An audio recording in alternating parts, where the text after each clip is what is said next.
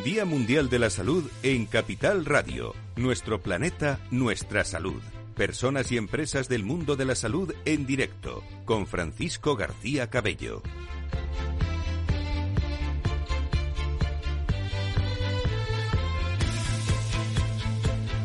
Las 11, eh, las 12 y 5 de la mañana, las 11 y 5 en las Islas Canarias, eh, hemos estado con el, eh, el, Hospital Universitario San Roque, con José Manuel Bartar, que es una hora menos, quería decir, allí en Canarias para los seguidores que nos escuchan desde allí. También ha estado con nosotros José Antonio Méndez, director gerente del Hospital de Fátima. Gracias por estar eh, con nosotros, con Patricia Alonso, con Luis Mendicuti, con Ángel de Benito, con Antonio Burgueño y ha estado también presente el subdirector de accesibilidad y continuidad asistencial del Servicio Andaluz de Salud, Alfonso eh, García. Una mesa en la que han salido cuestiones, eh, amigos y amigas, fundamentales cuando hablamos de, de colaboración público-privada, como es la equidad, el ciudadano, la atención del, del ciudadano. Ha habido reflexiones interesantísimas, personas que en lista de espera que le, que le llaman por una patología y pasan los meses, pasan eh, los días y cuando les llamas pues tienen esa patología y además tienen otra, ¿no? Eh, por la cual, eh, bueno, pues se produce ese, ese caos y, y lógicamente ese descontento por parte del, del, ciudadano. Quitar ideología, profesionalizar, son algunos de los aspectos de la colaboración público-privada, un motor para reducir las listas de espera en este Día Mundial de la Salud que inauguraba esta mañana el consejero de la Comunidad de Madrid Escuredo, que hablaba precisamente hablaba de un tema que va a ser noticia en las próximas horas, como son las mascarillas. Yo creo que ya se ha, relajado a, a tal nivel ¿no? el número de aforos, eh, en qué situaciones en las barras no se utiliza y lógicamente hay que estar a la altura de lo que eh, el control a nivel epidemiológico y asistencial que estamos viviendo, que continúa un descenso ya desde hace más de dos meses, pues lógicamente la decisión nosotros entendemos que hay que tomarla y, tomarla ya y, y, además sin demora, ¿no? Y se va a tomar en las próximas eh, horas, eh, va a haber eh, noticia en este en este aspecto. vamos a hablar ahora hasta la una aproximadamente de, de la tarde en este Día Mundial de la Salud, que agradezco mucho a todas las personas que trabajan para que esto sea posible en la producción, en la realización técnica, nuestros asesores también de, distintos eh, terrenos, a IRIS, a, a, ASPE, a todos los promotores de, de este encuentro. Gracias por, por esta edición del Día Mundial de la Salud, en el que hablamos de nuestro planeta, de nuestra salud y también hablamos del Sistema Nacional de Salud, actualidad y gestión. De eso vamos a comenzar enseguida.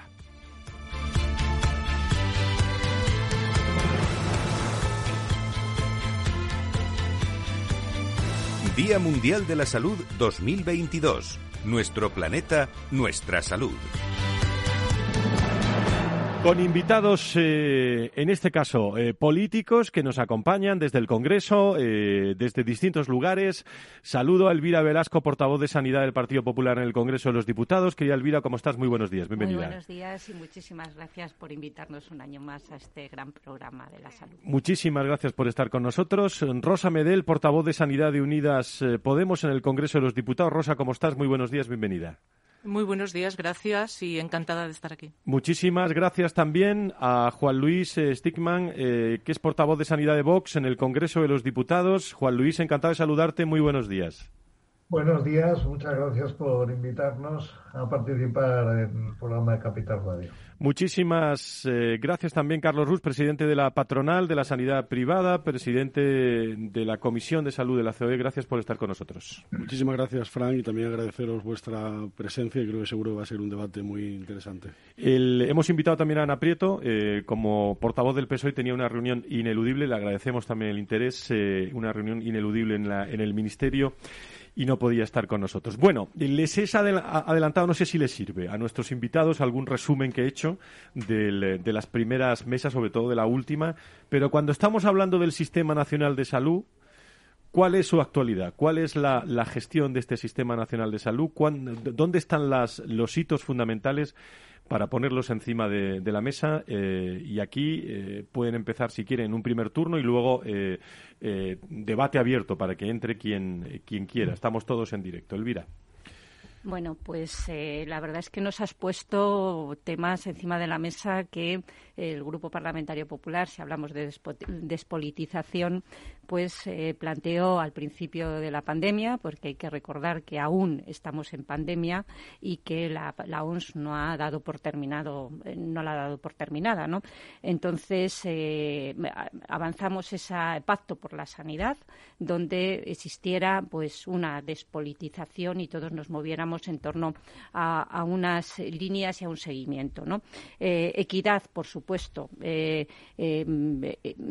Eh, también podríamos ligarlo a la situación de los profesionales sanitarios en cuanto a incremento de las unidades docentes, más profesionales sanitarios, retribuciones, em, actualizaciones del, contenido formativo ligado a las nuevas incorporaciones innovaciones terapéuticas o tecnológicas y, por supuesto, eh, el tema de las incompatibilidades. Y a mí me gustaría, pues, en una primera intervención, destacar la colaboración público-privada. Colaboración pública privada a nivel asistencial, a nivel de descongestionar em, eh, la, asistencia sanitaria, pero también a, la hora de eh, pues la vacuna, que ha sido gracias a los avances que veníamos se venían haciendo con el tema de, de, toda la investigación en ARN mensajero, que ha sido muy fácil para que en siete meses consiguiéramos una vacuna. Y hoy, aunque estamos conviviendo con el virus, pues tenemos que decir que em, eh, la gravedad es menor, aunque todavía tenemos que estar un poco expectantes y tú comentabas, eh, se decía, hablaba de la mascarilla. La mascarilla tendremos que esperar o ver cuáles son los informes científico-técnicos que avalan la retirada de la mascarilla, porque, como decía al principio, aún seguimos en pandemia con eh, una incidencia acumulada de en torno a un poquito por debajo de 500 eh, por mil a 14 días y 500 casos y, y que, bueno, pues encima hay comunidades autónomas donde los mayores de 80 años superan los mil casos de incidencia a 14 días. Entonces, esta situación aún peligra, pero eh, preocupa más que peligra. Y, desde luego, eh, yo, por terminar en esta primera ronda, eh, destacar que el paciente es ahora mismo el que marca el eje y desde luego ahí tiene que estar la rapidez, eh, la atención y la colaboración de todo el Sistema Nacional de Salud, como de alguna forma se definía en la Ley General de Sanidad, eh, esa colaboración público-privada. Gracias, Elvira Velazco, portavoz de Sanidad del eh, Partido Popular en el Congreso de los Diputados. Rosa Medel, estoy siguiendo el primer turno y luego ya el turno que queráis. Rosa Medel, portavoz de Sanidad de Unidas Podemos. Pues desde mi punto de vista, y hablando de política y de ideología, aquí hay dos políticas o dos maneras de ver la cosa que son fundamentales y opuestas. Una, ver eh, el derecho a la salud como un derecho que debe ser abordado exclusivamente por los servicios públicos de gestión pública y otra es ver ese derecho a la salud como una fuente de negocio. Nosotros creemos que lo que se debe defender, que es, por cierto, lo, que le recoge la Constitución, es que la, salud debe ser eh, abordada, debe ser gestionada desde lo público siempre, porque el objetivo fundamental es el bienestar de los ciudadanos, no un negocio. Que los negocios son absolutamente legítimos, pero no puede tener el negocio cabida en un servicio público y menos, desde luego, en sanidad. Y ese es nuestro punto de vista. ¿Cuál es el principal problema ahora de la sanidad pública? El de siempre, la infrafinanciación. Para tener una sanidad pública eh, buena, tenemos que cuidarla. Algo que quedó claro en las jornadas de reconstrucción eh, sanitaria pero que parece que mucho hablar, pero se ha concretado muy poquito. Una prueba es los eh, 1.030 o 1.089, ya no recuerdo, millones de, de, los presupuestos de 2021 que no se llegaron a concretar, que estaban dedicados a la atención primaria, y la otra es el bajo presupuesto en sanidad que ha tenido en los presupuestos de 2022. Con esto lo que vamos a conseguir es el deterioro absoluto de la sanidad pública. Muchísimas gracias. Eh, primera ronda de opiniones con los portavoces de, la sanidad en el Congreso. Juan Luis Stigman desde, desde Vox eh, en el Congreso de los Diputados. Juan Luis, cuando quieras. Eh, buenos días. Bueno, lo primero le tengo que hacer una reconvención porque no sé si sabe usted que eh, Vox es el tercer partido eh, en representación en el Congreso de los Diputados. Ustedes todavía creo que están con que Podemos tiene más diputados, pero no es así. Así que, una vez dicho esto, que es amable, yo quisiera ir a la mayor. En la anterior mesa, que ha sido muy interesante, se ha hablado de consenso, despolitización y eh, quitar ideología. Nosotros estamos absolutamente en contra de eso. Y observo que naturalmente podemos también. Esta obsesión por el pacto yo creo que no lleva nada más que a la continuación del estatismo. En definitiva, la definición de consenso es hacer lo que opina la izquierda. Y lo que tenemos en estos momentos es un modelo estatista de sanidad que está claramente obsoleto en el tema de la atención primaria, como se ha visto, funciona a trancas y barrancas en los, en los hospitales, y es cierto que la sanidad está infrafinanciada, por supuesto, aunque hay que aumentar el gasto sanitario, pero hay que saber dónde se coloca. Y no se puede colocar en un Estado que, según la IREF, despilfarra 60.000 millones en ineficiencia y casi 15.000 millones en subvenciones, por no decir ¿eh? toda la creación de chiringuitos de todo tipo en el que todos los políticos del consenso, ¿eh? del consenso, vierten millonadas. Por lo tanto, esto hay que cambiarlo. Y en eso disentimos profundamente de los partidos que centran la atención en el Estado.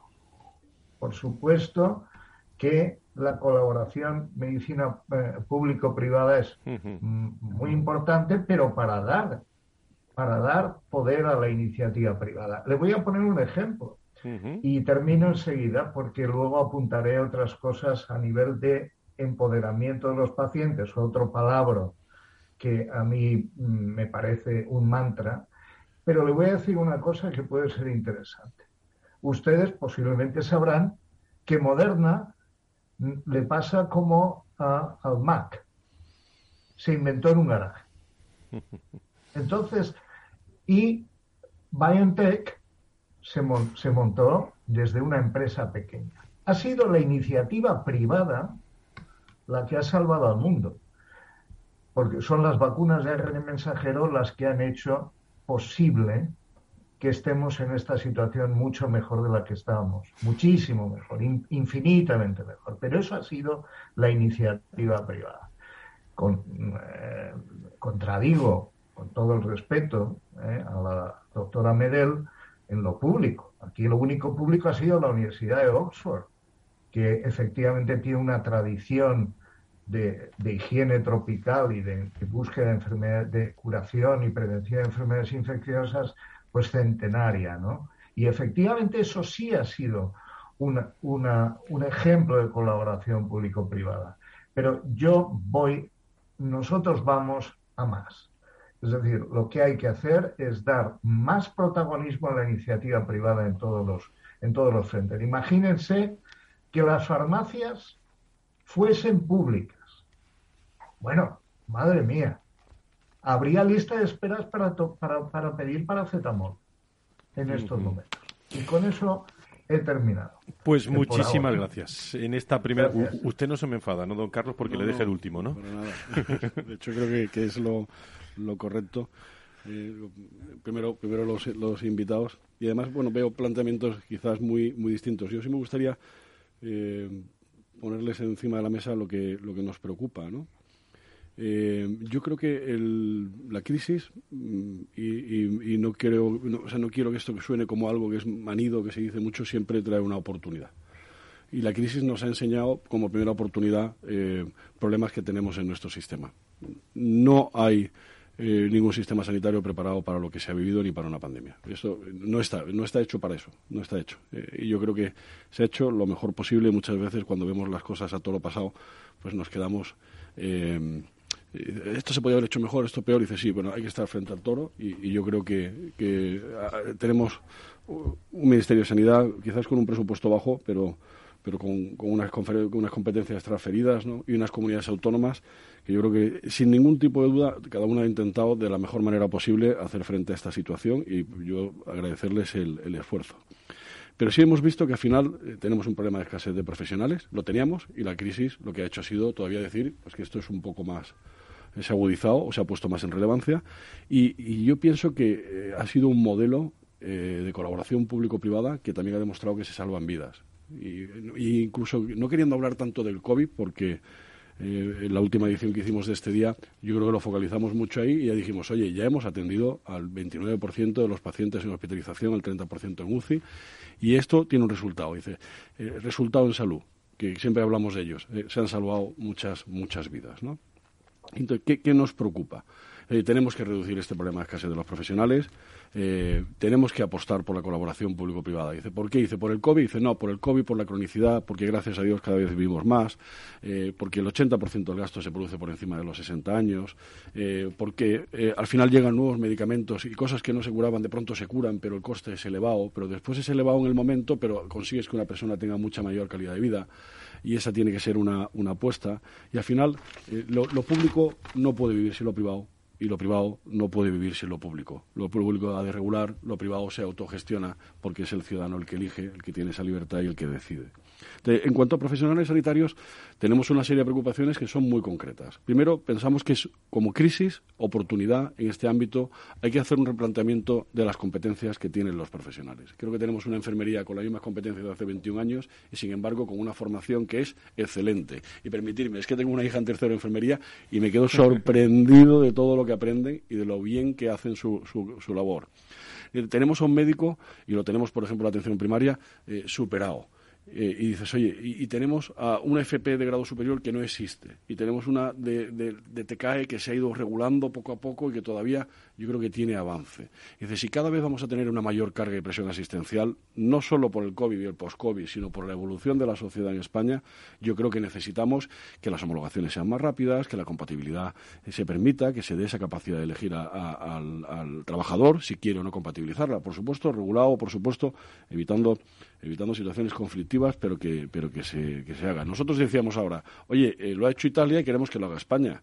Si los eh, hagamos a los ucranianos europeos, ¿Por qué? Dice, porque a efectos de trabajo y siempre que tengan este pasaporte de refugiado que es, que es necesario, puedan trabajar, puedan, eh, puedan ubicarse o puedan eh, reubicarse por las situaciones que se están que se están viviendo. Y otro, en colaboración público-privada, dices, oye, vienen listas de espera. Entonces, ahí, desde nuestro punto de vista, siempre ha sido decir, eh, la pública tiene unas estructuras que son más rígidas. Cuando se incrementa, muchas veces, cuando no hace falta, no tienes nada que hacer. Entonces, dices, es, es muy difícil, muy difícil adecuarlo eh, modelos de colaboración público-privada dotan al sistema de, flexibilidad. En la mesa de reconstrucción se hablaba ampliamente, muy ampliamente, de la necesidad de ese recurso estratégico. Nosotros decíamos, oye, pues si yo tengo 458 eh, hospitales y el 32% de las camas, y estoy a su disponibilidad, soy ese recurso estratégico. Porque si usted me pide que haga eh, eh, oncológico, hacemos oncológico. Si, hace falta prótesis, son prótesis. Si hace falta, eh, al final es adaptarnos absolutamente. Y también teniendo una cosa muy clara: la base del modelo de la sanidad privada no es ni es la fuente de, de financiación el modelo público. O sea, nosotros tenemos en un 89% de aseguramiento de salud, paciente privado, internacional, tráfico, vías que no tienen nada que ver con el ámbito público. El ámbito público solo pesa, dependiendo de la comunidad autónoma, entre el 11 y el 15%. A nivel nacional, el 11,1%. Entonces, cuando hablamos de colaboración público-privada, hablamos de algo que vemos natural. Hablamos de algo, pero dices, oye, ¿es lo que da vida o alimenta a la sanidad privada? no lo es. Y ahora, con estos problemas de la colaboración público-privada, problemas de la atención primaria, el problema de los profesionales, tenemos para nosotros una palanca y nosotros hemos puesto una pequeña iniciativa que es impulsar la tecnología. La tecnología era algo frío y, sin embargo, durante la pandemia ha sido lo que ha permitido que las personas se despidan. La telemedicina puede ser una gran palanca junto con la receta electrónica para descongestionar la atención primaria. Y nosotros hemos lanzado una aceleradora de empresas con el objetivo de potenciar todas estas tecnologías para el ámbito sanitario, no público o privado, sino para el ámbito sanitario. Entonces, como primer arranque, yo creo que más o menos eh, nos hubiera dado, yo creo que nos hubiera dado para hora y media. ¿eh? Como primer arranque está objetivo cumplido porque están tocando ustedes temas de actualidad, de gestión. Vamos a hacer una pausa de un minuto y medio que nos toca y luego ya sin turno, eh, lo que ustedes quieran. Eh, entramos en debate sobre estas y otras cuestiones. Sistema Nacional de Salud, actualidad y gestión con los partidos políticos en este Día Mundial de la Salud que nos va a llevar a la una y media a hablar con, me está esperando ya Paul Garasus, que es el presidente de la Europea de la Sanidad Privada.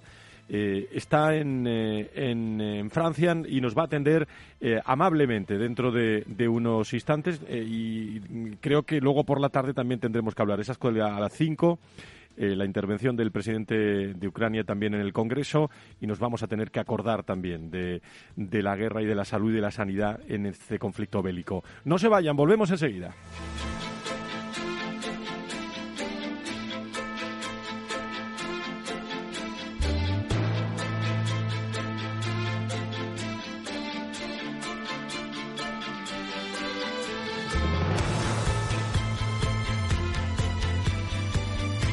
Mundial de la Salud en Capital Radio. Nuestro planeta, nuestra salud. Personas y empresas del mundo de la salud en directo con Francisco García Cabello.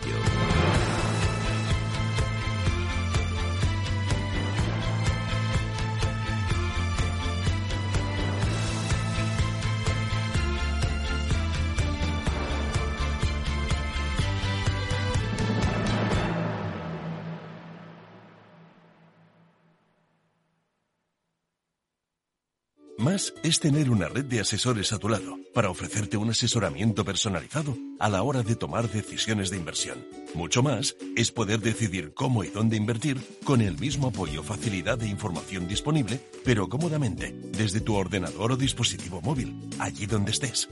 En Renta 4 Banco queremos ofrecerte mucho más. Por eso evolucionamos, para que no tengas que elegir. Más cercano, más digital. Renta 4 Banco. ¿Quieres más?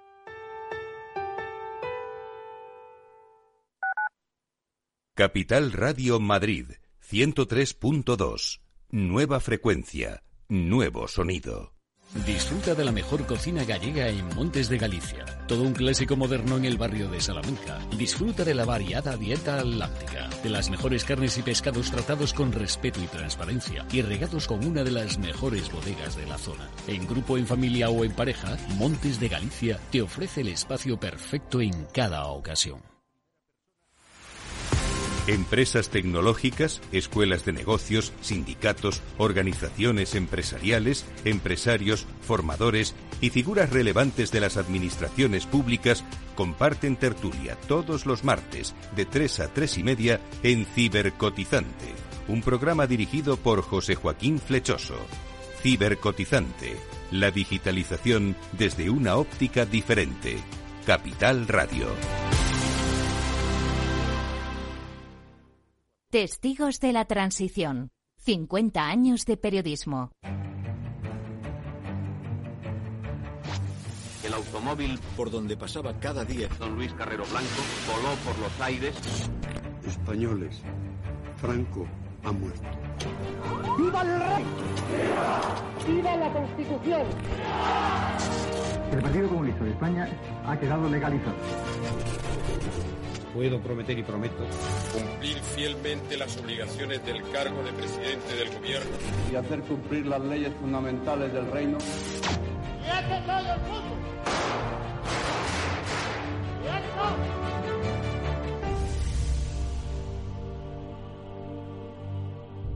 Todos los miércoles a medianoche en Capital Radio. Un encuentro con los periodistas que vivieron la historia en primera persona. Capital Radio 103.2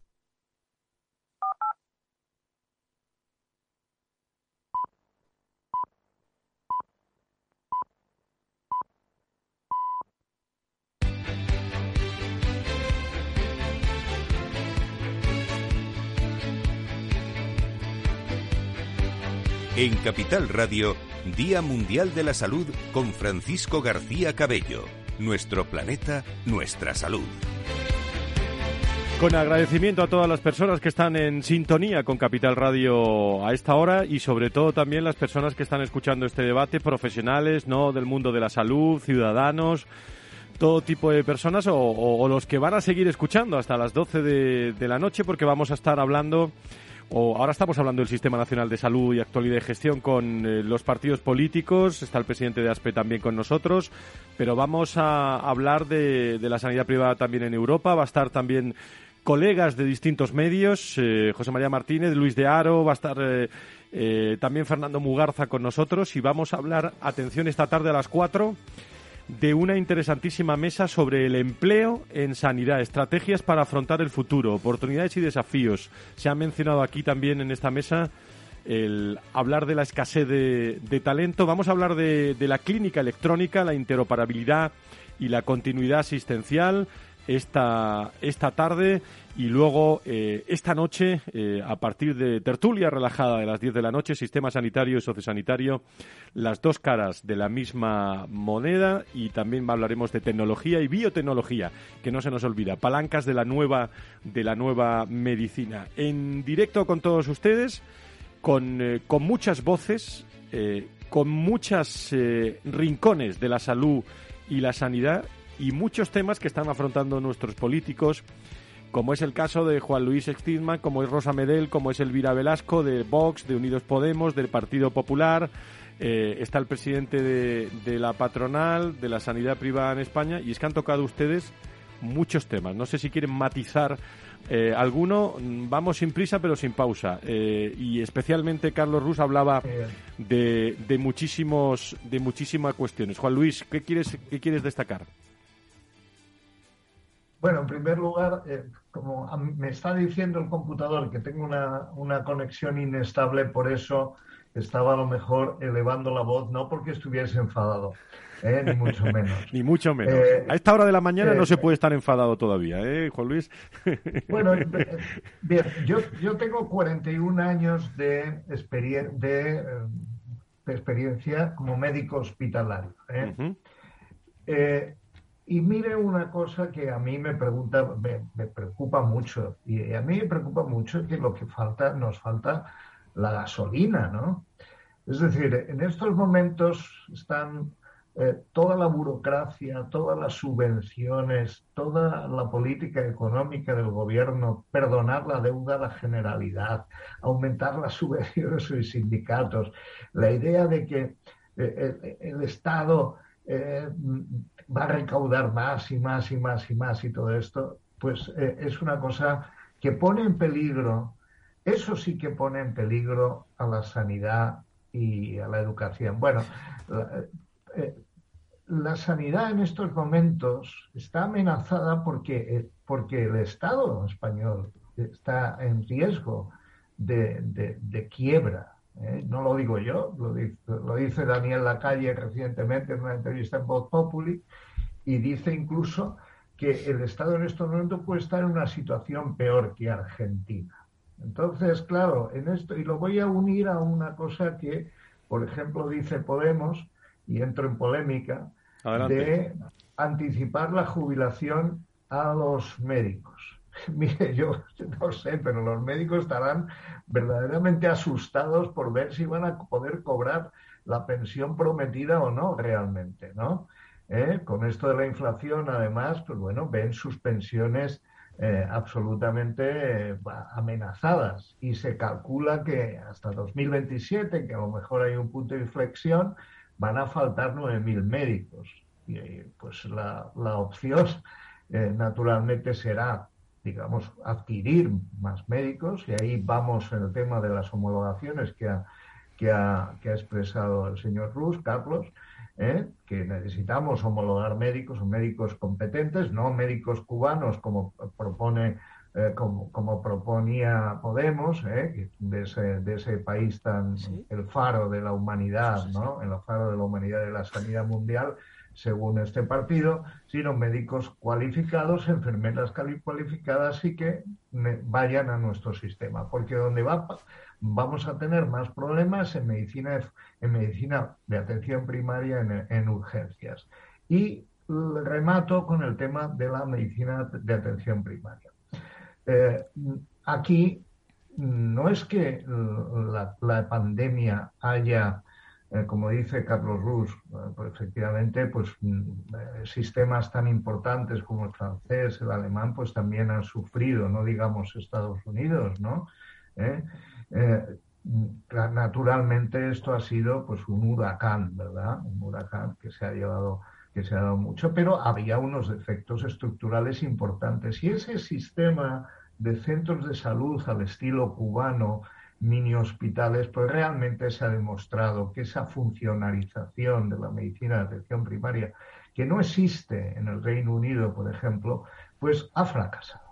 Ha fracasado y hay que reconocerlo. Estamos manteniendo un sistema que, que ha demostrado ineficiencia, pero no en el asunto de la epidemia, sino es que lo estamos viendo ahora como las dificultades que tienen los españoles para ir a la atención primaria. Por lo tanto, y concluyo aquí, eh, hay, que, hay que repensar el sistema y no hay que seguir insistiendo en los errores. Es decir, aquí se necesita más iniciativa, más iniciativa particular, más iniciativa privada. Hay que repensar el sistema de la medicina primaria, hay que repensar el sistema para que sea realmente más productivo. Y aquí me detengo porque seguro que tienen. Se pueden, se pueden ustedes interrumpir lo que quieran. Es como si estuvieran en el Congreso casi, ¿eh? pero bueno, lo que quieran. Por alusiones, eh, Rosa. Yo creo que el señor Stigman se contradice como suele hacer bastante frecuentemente, ¿no? Eh, dice el Estado recauda y recauda y recauda. Parece como si se metiera en el bolsillo el dinero de los impuestos, ¿no? Como no recaude y recaude, no hay servicios públicos. Y al mismo tiempo dice el señor Stigman que esa recaude... perdón que estoy hablando. Es que si no, perdona, pero es que se me va el hilo. hombre, como ha si no se podemos podemos... Vamos a escuchar eh, el, Juan Luis, si te parece, Rosa, y luego ya hay interpelaciones todas las que queráis, pero sobre todo porque los oyentes lo, entiendan. Vivimos en un país, como la mayoría de los países europeos, donde los servicios públicos funcionan eh, con una financiación a través de, los impuestos. Bien, impuestos, si no hay impuestos, no hay servicio público. Y al mismo tiempo está hablando de un mal funcionamiento de la atención primaria, de la sanidad eh, española en general, cuando si algo se han hartado todos los comparecientes en la Comisión de Reconstrucción de reconocer es que teníamos una sanidad pública maravillosa con sus problemas, que ha tenido que afrontar una pandemia que todos sabemos lo que ha sido y lo que sigue siendo todavía, y que eso eh, rompe eh, y, hace daño a cualquier sistema. Pero que me venga a mí diciendo que eh, tiene problemas estructurales y que hay que cambiar, el señor Stigman desconoce lo que es la sanidad española. La desconoce realmente. Y si no la desconoce, y yo 35, y yo 35 en la sanidad pública, y yo 35 en un hospital, pues eh, seguramente has olvidado lo que era estar ahí. O realmente eh, muchas veces está uno en su trabajo, pero desconoce cuál es el funcionamiento. Que eso probablemente sea lo que le pase a usted lo que yo quería, eh, aparte de esto, lo que yo quería plantear. Acabe Rosa y luego ya lo que quería plantear lo siguiente. Es Venga lo que una cosa que ha planteado antes eh, eh, eh, Carlos, Rus. Y es que esa colaboración, cuando yo me estoy refiriendo a la colaboración público-privada, me estoy refiriendo a toda esa, esa política que se ha llevado durante años de privatizar la gestión de lo que es un hospital público. Yo creo que una cuestión aparte es la cuestión de un hospital privado que atiende a personas que tienen sus seguros privados. Creo que es una cuestión eh, distinta. Pero lo que nosotros estamos cuestionando y diciendo que esto es totalmente inadmisible porque es una parasitación es la llamada colaboración público-privada cuando un área sanitaria eh, que es pública y que atiende a personas de la sanidad pública es gestionada desde la, privada. Y esos son los modelos de concesión administrativa, un modelo PCI, etcétera, como eh, los ejemplos de los hospitales de Alcira, los hospitales de Torrevieja, de, de Denia o de Manises en Valencia, que ya dos han sido desprivatizados, Alcira y Torrevieja, y que han demostrado una altísima ineficiencia durante la gestión privada. Y por poner un ejemplo, eh, cuando la desprivatización del hospital de Alcira hubo que contratar 400 profesionales sanitarios porque las ratios, el personal contratado era bajísimo, muy poquito.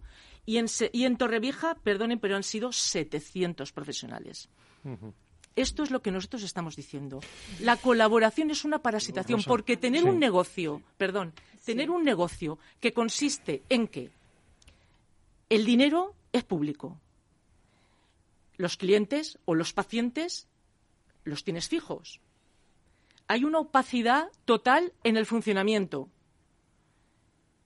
y el, no hay resultados en salud, no se valoran resultados en salud. Cuando todo eso está pasando, hay un perjuicio claro para la sanidad.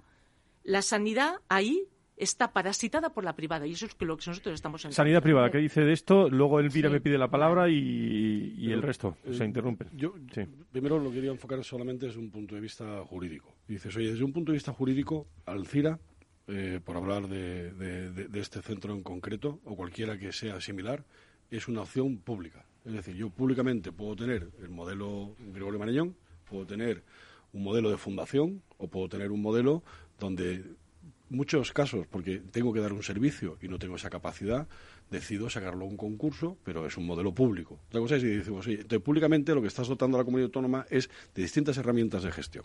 Y este es un modelo de gestión público, donde hay un agente privado que eh, asume un papel.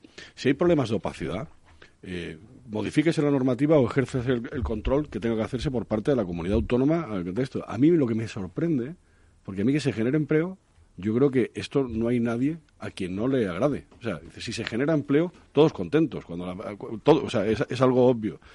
Lo que me sorprende es que para hacer lo mismo haga falta 400, 700. O sea, yo cuando leía esos datos decía, oiga, si el nivel de satisfacción que había, por ejemplo, en Acila era un nivel superior al 9, dices, ¿hace falta 400 personas más para hacer lo mismo?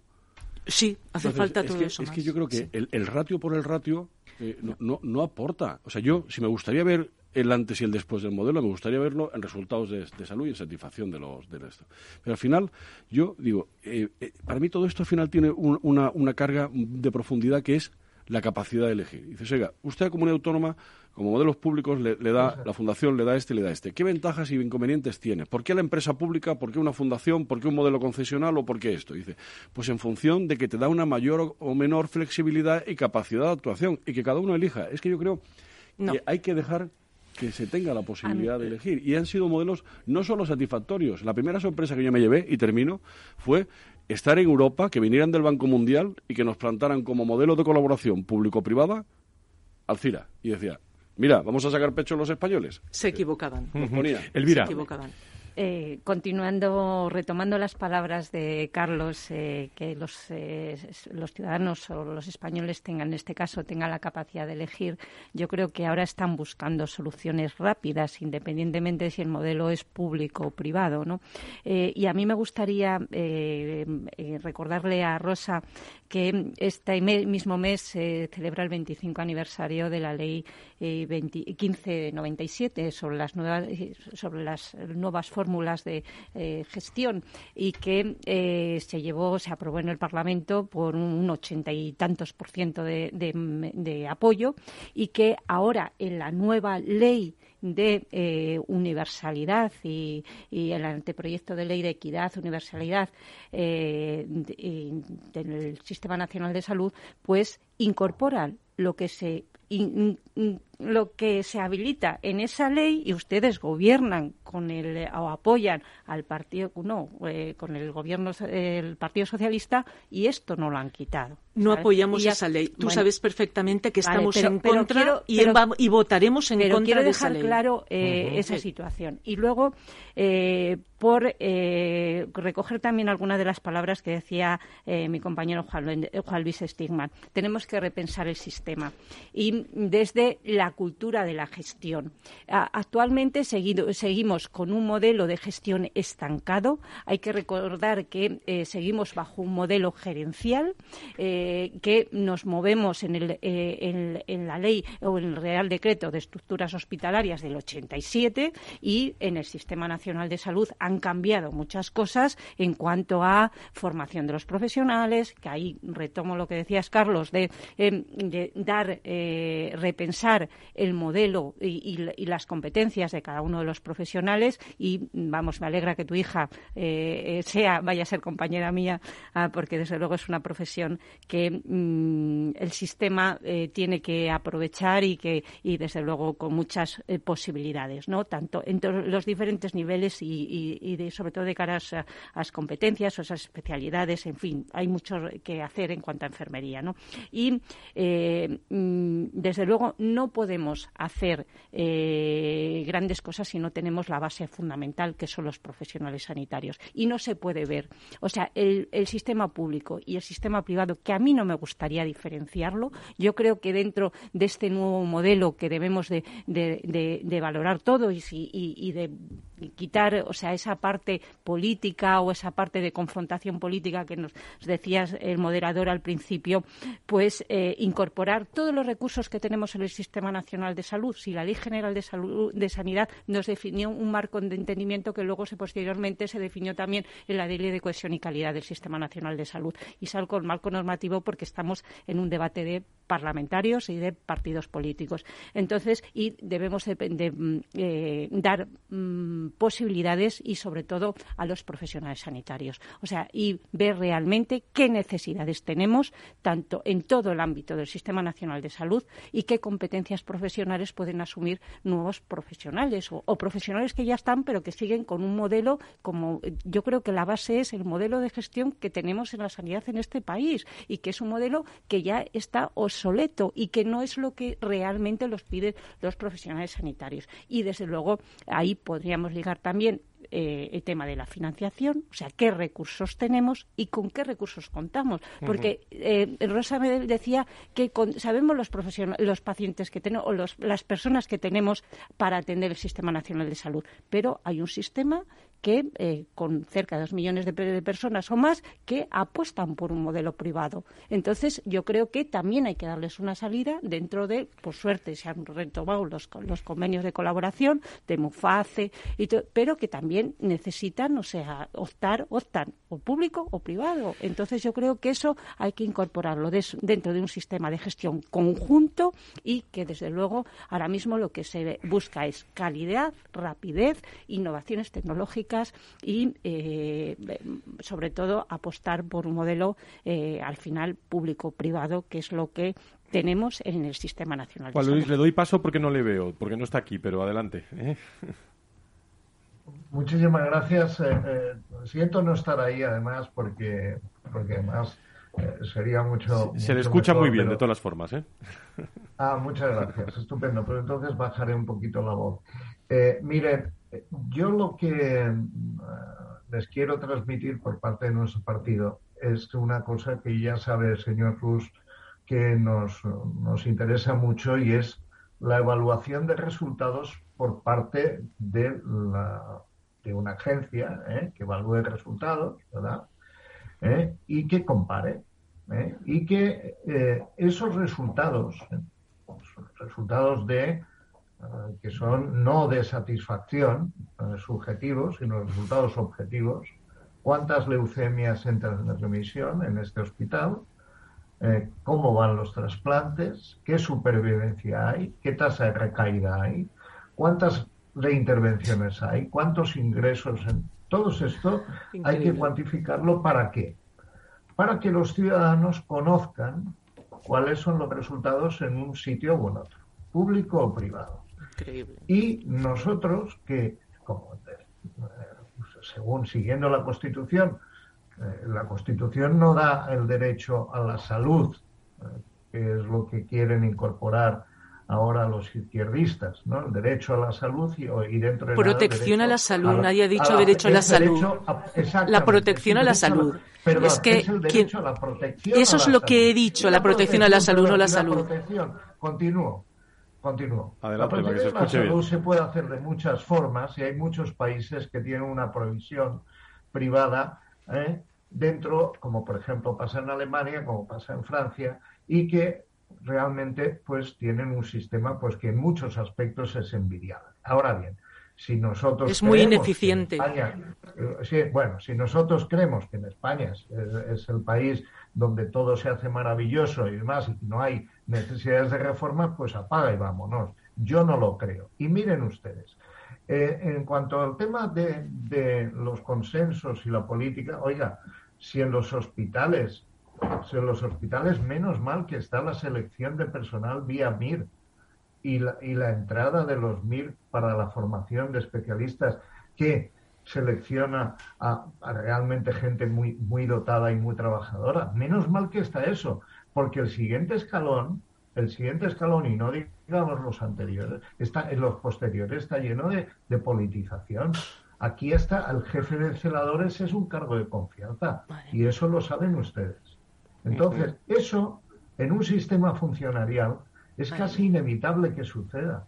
Y por lo tanto hay que introducir más elementos que permitan al ciudadano conocer los resultados. El sistema funcionarial hay que cambiarlo, hay que cambiarlo, hay que establecer sistemas que permitan premios, premios y reconvenciones o castigos premios a los eficientes y reconvenciones. Esta cosa que decían ustedes, que saben muchísimo de gestión y que, y que, y que yo efectivamente sé menos, ¿eh? porque he estado dedicado a ser médico hospitalario, ahora bien, no me chupo el dedo, no vivía en una burbuja, veía las cosas.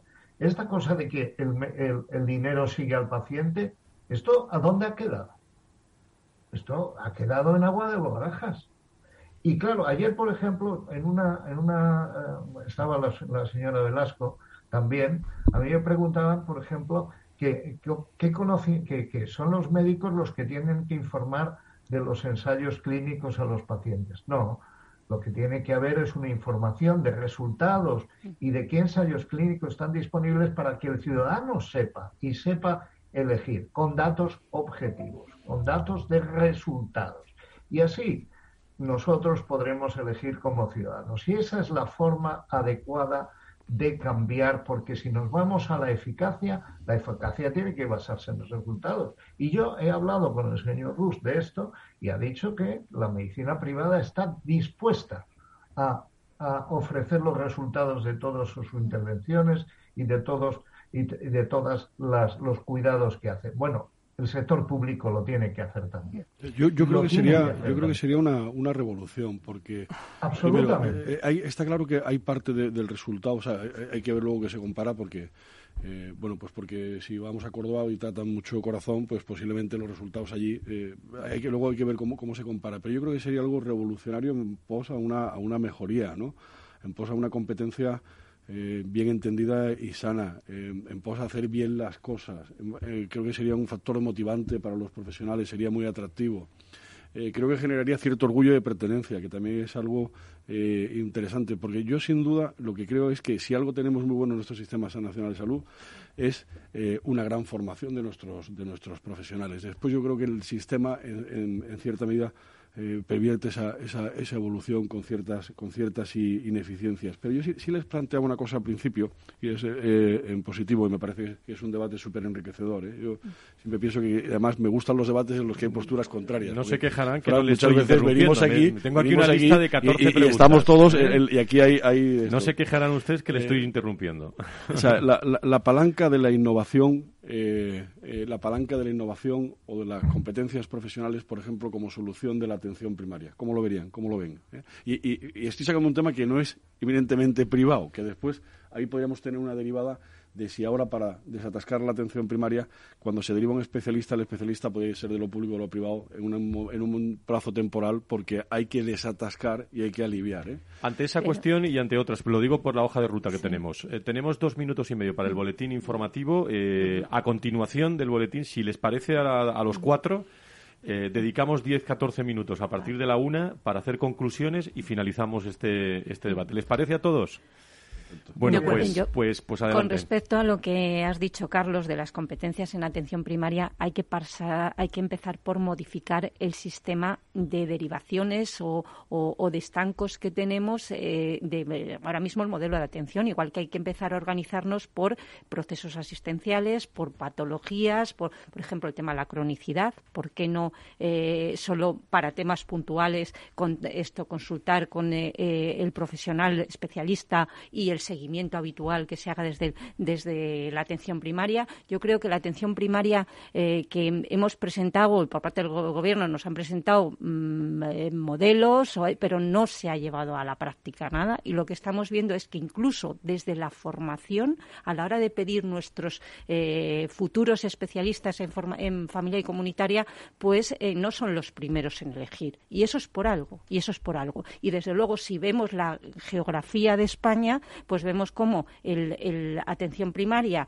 pues eh, el estar en un sitio como por ejemplo en mi ciudad, eh, concretamente en el mundo rural, en Puebla de Sanabria, es diferente a estar aquí en cualquier barrio de Madrid, ¿no? En cuanto a tecnología, en cuanto entonces yo creo que eso es, es fundamental. Eh, ahí tenemos que trabajar qué modelo que tenemos, qué hay, las nuevas tecnologías aquí son fundamentales, son fundamentales y eh, por ligarlo también un poco a resultados y a indicar, o sea, necesitamos un sistema de información donde se vuelque en toda la actividad sanitaria, independientemente del lugar donde se haga. O sea, yo creo que un ejemplo has puesto la receta electrónica, un ejemplo también de buenas prácticas es lo que habéis hecho con la ONT, o sea, yo creo que ahí, o sea, el trasplante es un orgullo de país y yo creo que como tal nos tenemos que incorporar todo. O la formación de las unidades docentes, de los profesionales sanitarios, la acreditación de unidades docentes. Yo creo que tenemos que ir en ese ámbito de colaboración y desde luego porque al final los problemas son idénticos. Bueno, nivel de los temas que estamos sacando, con los, eh, las voces de los políticos, con Elvira Velazco, con Rosa Medel, con Juan Luis Stickman, con el presidente de la Comisión de Salud de la COE, Carlos Rus,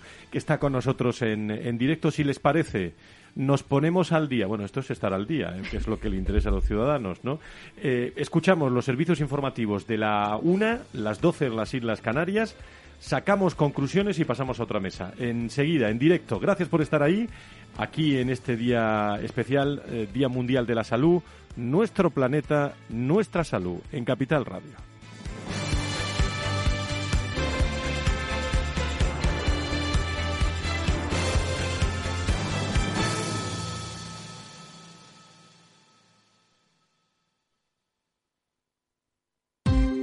Ya no estamos en la era de la información, estamos en la era de la gestión de los datos y de la inteligencia artificial.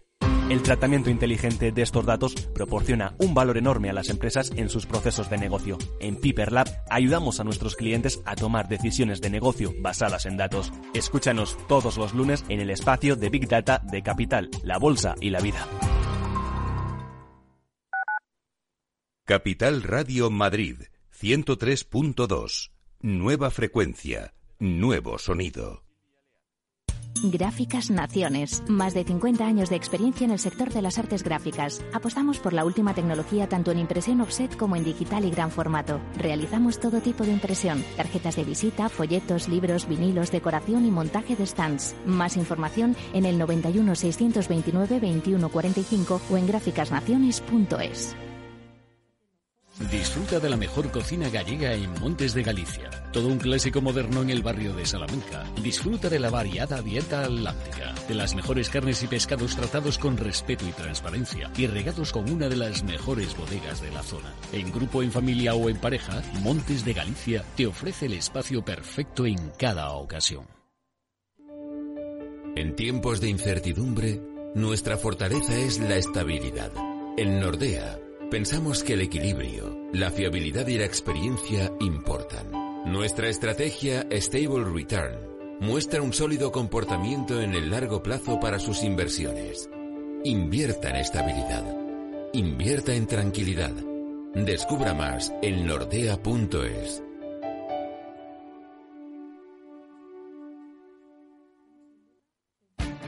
Esto te estás perdiendo si no escuchas a Rocío Arbiza en Mercado Abierto. Margarita Rivas, broker y escritora. Un mundo tan fascinante y tan de psicología como son los mercados. En definitiva, los mercados no es más que psicología de masas, son, emociones de las personas y cómo las personas interpretan los datos económicos que fluyen cada día en la economía. Mercado Abierto con Rocío Arbiza.